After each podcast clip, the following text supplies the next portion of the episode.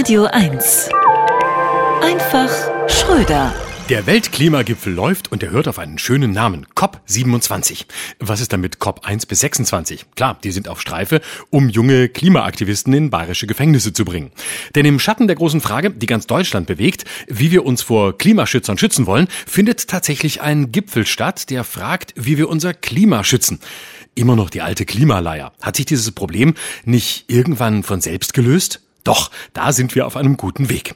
Schon der Austragungsort des Klimagipfels in Ägypten atmet ja den Geist dieser Tage. Zivilgesellschaftliche Opposition, Einhaltung der Menschenrechte, eine funktionierende Justiz, all das braucht man unter dem Regime von Abdel Fattah al-Sisi genauso wenig wie in München, wo sogenannte Klimakleber ohne Prozess 30 Tage ins Gefängnis wandern. Das ist gut, denn so können die schon mal nicht stören, wenn vielleicht, wer weiß, in einem Hinterzimmer schon mal Verhandlungen stattfinden, wo genau die Flüssiggasterminals hin sollen, die man für die derzeitige Renaissance der fossilen Energien in Ägypten bauen muss.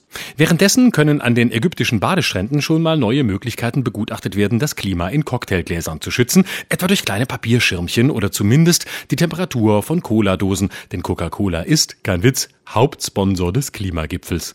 Da scheint sich ein Weltkonzern sehr sicher zu fühlen. Apropos braune Brühe, diskutiert werden soll diese Woche auch, ob man die 33 Millionen von der Flut betroffenen Pakistanis nicht einfach mit den Sonnencremevorräten Europas eincremen und so sonnengeschützt durch die nächsten Jahre der Obdachlosigkeit Gerechtigkeit bringen könnte. Denn mit Geld sieht es schlecht aus. Reparationen und Entschädigungen für Entwicklungsländer hat Annalena Baerbock wieder nicht eingepackt. Dafür reichlich warme Worte, obwohl gar Experten warnen, dass auch die heiße Luft, die Politiker ausstoßen, das Klima unschön erwärmt. Gut jedenfalls, dass man für den Klimagipfel einen Staat gewählt hat, in dem der Glaube eine so große Rolle spielt. Denn einen festen Glauben brauchen Klimaschützer derzeit angesichts von Laufzeitverlängerungen für Kohlekraftwerke, Highspeed-Errichtung von LNG-Terminals, internationalen an Gaseinkäufen, den Subventionen von Gasimporteuren und dem viel zu langsamen Ausbau von erneuerbaren Energien.